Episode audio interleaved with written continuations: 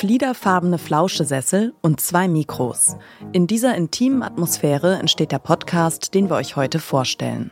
Und das hört man auch. Also ich weiß ja nicht, wie es euch geht, aber das Erwachsenwerden habe ich mir ganz anders vorgestellt. Statt Antworten habe ich nur noch mehr Fragen. Wann fängt Sex Welchen an? Stellenwert haben Freundschaften? Hast du schon mal einen Orgasmus? Wie finde ich einen guten Umgang mit Social Media? Hast du irgendwelche Tipps? Wo ist der G-Punkt bei Frauen und wo bei Männern? Zusammen mit bekannten Menschen, Freundinnen und Expertinnen lernen wir dazu und teilen gemeinsam einen Spot, an dem keine Frage tabu ist. Das ist Stefanie Giesinger. Ihr hört den Podcast-Podcast von Detektor FM und wir empfehlen euch heute G-Spot mit Stefanie Giesinger. Im Jahr 2014 hat Stefanie Giesinger die neunte Staffel von Germany's Next Topmodel gewonnen. Mit nur 17 Jahren hat dadurch schlagartig ihre Modelkarriere begonnen. Seitdem ziert sie regelmäßig die Cover von Zeitschriften, ist auf roten Teppichen und Laufstegen unterwegs und als Influencerin das Werbegesicht für bekannte Marken. Mehr als 5 Millionen Menschen folgen ihr auf Instagram.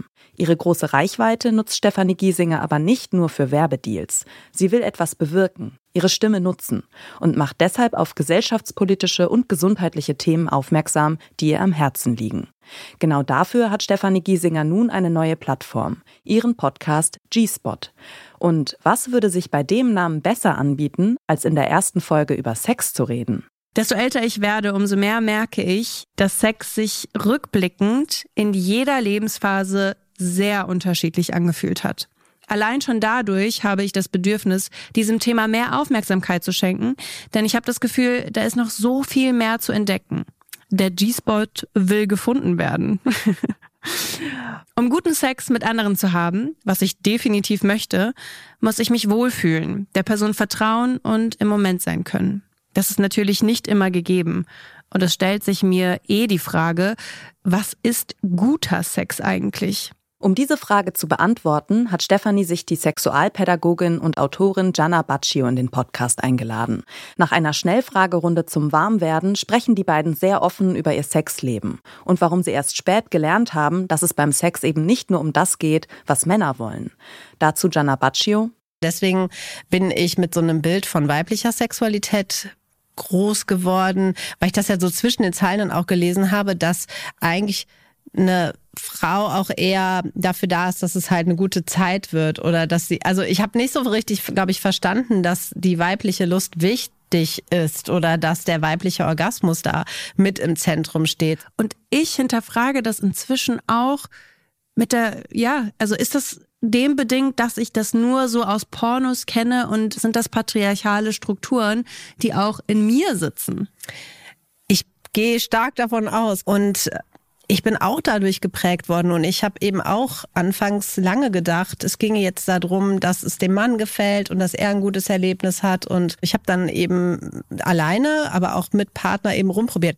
Und genau dazu ermutigt Jana auch die Hörerinnen des Podcasts. Probiert euch aus, experimentiert, was euch gefällt, lernt eure Körper kennen. Besonders Solo-Sex eigne sich dafür und hat noch ein paar andere Benefits. Wer masturbiert, kann dabei Stress abbauen, Spannungen lösen und Schmerzen lindern.